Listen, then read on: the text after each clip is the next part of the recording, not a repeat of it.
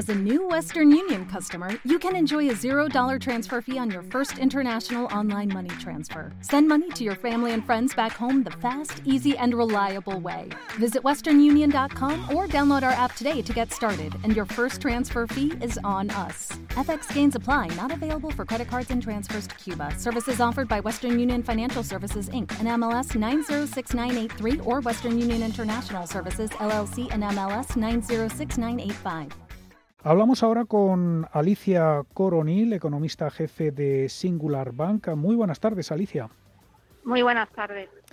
Bueno, la IREF, la Autoridad Independiente de Responsabilidad Fiscal, ha presentado recientemente su informe sobre las líneas fundamentales de los presupuestos de las administraciones públicas para 2021, en el que actualiza sus proyecciones de cara a cierre de año y al mismo tiempo analiza las eh, presentadas eh, por el Gobierno. ¿Qué aspectos se pueden destacar del informe? Eh, bueno, mm, resaltaríamos principalmente cómo se constata ese fuerte deterioro que vamos a sufrir en términos tanto de déficit público como en términos de, de, deuda, ¿no? Y cómo esa senda de deuda pública que ascenderá por encima del 120% del PIB, pues realmente eh, sin unas reformas estructurales que acompañen a esos presupuestos generales del Estado, pues eh, hace complicado que se veamos eh, una reducción progresiva y sostenible a medio plazo. Mm.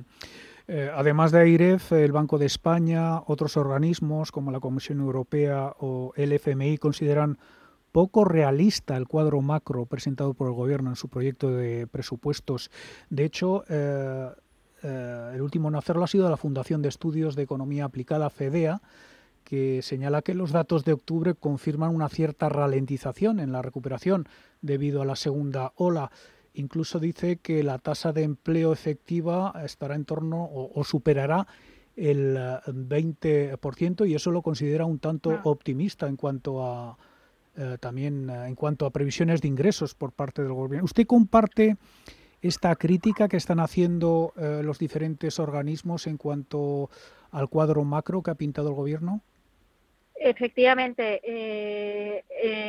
esos, esas previsiones que se están haciendo del cuadro macro, efectivamente consideramos que son poco realistas porque, como usted ha indicado, afrontamos una ralentización de la actividad económica en este último trimestre del año que se ha visto, si cabe, más acentuada ante las progresivas medidas de restricción de la movilidad que se están aplicando en distintas partes de la geografía eh, española. Y eso nos lleva a una reactivación económica más lenta de los sectores más perjudicados, donde se mantenían muchos de los ERTES que todavía están en, vigencia, pero también está abocando a, que empleados que ya habían salido de esos procesos de, de ERTE vuelvan a estar las empresas a verse abocadas nuevamente a incorporarlos, por lo cual efectivamente el escenario es de una caída del PIB mayor de la que el gobierno ha mostrado en ese cuadro macroeconómico y a unas cifras de desempleo que estarían en torno a ese 20% que ya usted ha indicado, ¿no? Si no tuviéramos en cuenta los procesos de, ERTE. Mm. Alicia, en el ámbito internacional, los mercados eh, siguen muy pendientes de ese traspaso, esa transición de poderes en Estados Unidos eh, tras eh, las presidenciales con la llegada de Joe Biden como presidente electo a la Casa Blanca. Estamos de momento en un limbo porque parece que Donald Trump no quiere dar eh, su brazo a torcer, aunque parece que poco a poco eh, va reconociendo ya eh, su derrota. ¿Qué puede suponer este, este cambio de inquilino en la Casa Blanca para los mercados? Bueno, yo creo que para los mercados y en general para la economía, si vamos a un escenario de una normalización anticipada, ¿no? Si efectivamente se producen esos avances en torno a, las vacunas o a los tratamientos, pues vamos a ir a un escenario de menores tensiones eh, geopolíticas, más multilateralismo, y eso no podemos olvidar que siempre son variables que impulsan el crecimiento económico y el comercio internacional y por supuesto tienen sus impactos positivos en cuanto al sentimiento económico y por lo tanto en los mercados.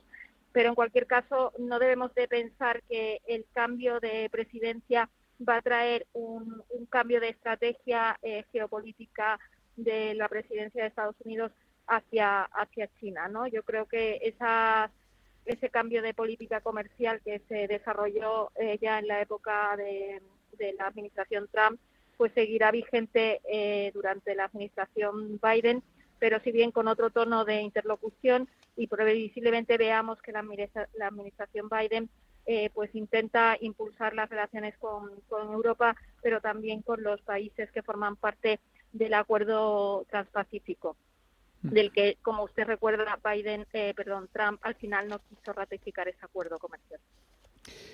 Alicia Coronil, economista jefe de Singular Bank, muchas gracias, como siempre, por su colaboración. Muchísimas gracias a ustedes y buenas tardes.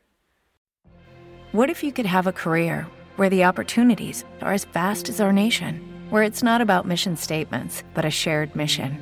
At U.S. Customs and Border Protection, we go beyond to protect more than borders from ship to shore, air to ground. Cities to local communities, CBP agents and officers are keeping people safe.